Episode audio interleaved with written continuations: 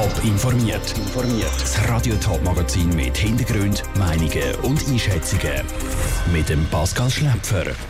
Wie gefährlich ist es, wenn sich Pedalafahrer und Kursschiffe auf dem Bodensee annähern? Und wie hat sich der Anklagte gegeben, wo sich wegen der Entsorgung von einer Leiche im Zetzigerwald muss vor Gericht verantworten? Das sind zwei von den Themen im Top informiert. Das schöne Wetter mitten auf dem See geniessen, das haben im Radiotop Sendegebiet viele gemacht am Wochenende. Vor allem Pedalos und Ruderbötli sind an diesem Wochenende hoch im Kurs gewesen. Gerade wenn so viele Leute unterwegs sind, dann kann es aber häufiger zu gefährlichen Situationen kommen zwischen den Hobbybötler und dem Kursschiff. Und dann tönt es so. Mit dieser Hupi warnen Kursschiff zum Beispiel auf dem Bodensee Tobi Kapitän. Wie so brenzlige Situationen aber können verhindert werden, das weiss Celine Greising. Mit der Badhose, Musikbüchsli und ein paar Kollegen auf dem See. Dann ist das Pedalo häufig die erste Wahl. Wenn Tobi Böttler wieder auf dem See herumkurvt, dann treffen Amateure auf Profis. Meistens bleibt es friedlich, sagt der Oberkapitän der Bodenseeschifffahrtsgesellschaft Erich Hefti. Es gibt aber auch brenzlige Situationen. Das ist zum Beispiel dann, wenn sie zum Hafen ausfahren und natürlich die gleiche Hafenausfahrt benutzen, wie wir bei der Kursschifffahrt natürlich auch nehmen. Oder wenn sie eben die Pedale rausfahren und wir fahren dann gerade rein mit einem Kursschiff und die so hinter dem Murführer kommen oder bei einer unübersichtlichen Stelle zum Beispiel, da kann es durchaus mal vorkommen, dass es vielleicht eine brenzlige Situation gibt. Darum ist es wichtig, dass die Pedalofahrer trotz allem Vergnügen auch vorsichtig bleiben weil ein Kursschiff könne nicht einfach so bremsen. Also aus voller Geschwindigkeit haben wir natürlich bis zu drei Schiffslängen einen Anhaltweg und Stoppweg. Oder? Und wenn man bedenkt, dass ein Schiff vielleicht 50 Meter lang ist, dann kann man sich ausrechnen, dann geht es 150 Meter, bis es stillsteht. Und aus voller Fahrt anhalten ist sehr schwierig. Und die Kursschiffe können auch nicht so schnell manövrieren wie ein Pedalo.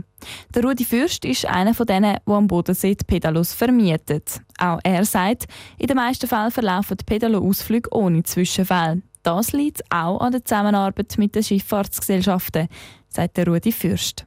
Wir haben ein gutes Verhältnis mit den Kapitänen der Kursschiff und haben in dem Sinn können wir eine Druckmeldung von ihnen über, wenn jetzt eine ganz extrem tut, dann können wir das Telefon von ihnen über und dann haben wir auch schon ein Verbot ausgesprochen, dass die nicht mehr dürfen kommen. Grundsätzlich ist laut dem Kapitän und dem Bootsvermieter wichtig für die Pedalofahrer, nicht in der Hafeneinfahrt umtrödeln und in der Pedalozone bleiben. Die ist einmal auf der Pedalo selber auf einer kleinen Karte eingezeichnet. Der Beitrag von der Selin Greising. Auch Alkohol ist auf den Pedalos nicht erlaubt. Die Bootsvermieter behalten sich vor, Leute, die angetrunken sind, nicht aufs Pedalo zu lassen. Es ist eine Geschichte, wo wohl der meiste höheres Blut in den Adern gefrieren lassen hat. Vor drei Jahren ist in einem Wald bei Zetziken die Leiche von einer jungen Frau gefunden worden. Ihr toter Körper ist in einen Teppich eingerollt und einfach so entsorgt worden. Obwohl die Todesursache von der jungen Frau nie hat geklärt werden, müssen sich heute drei Männer vor dem Bezirksgericht Frauenfeld verantworten. Jonas Milsch, du bist vor Ort und hast den Prozessauftakt mitverfolgt. Beim Hauptanklagten handelt es sich ja um einen 40-jährigen Holländer.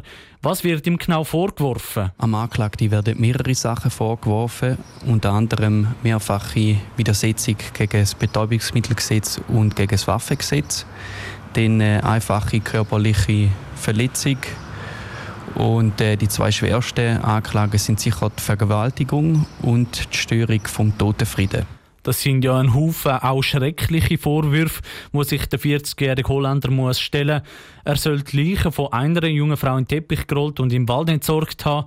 Eine zweite Frau soll vergewaltigt haben. Was hat denn er für einen Eindruck gemacht auf dich bei diesem Prozessauftakt heute? Äh, der Haupt hat auf, auf, mich jetzt einen nachdenklichen, ruhigen Eindruck gemacht. Zum Vorwurf zu der Störung vom Totenfrieden zeigt sich einsichtig auch geständig sagt, dass er einen großen Fehler gemacht hat.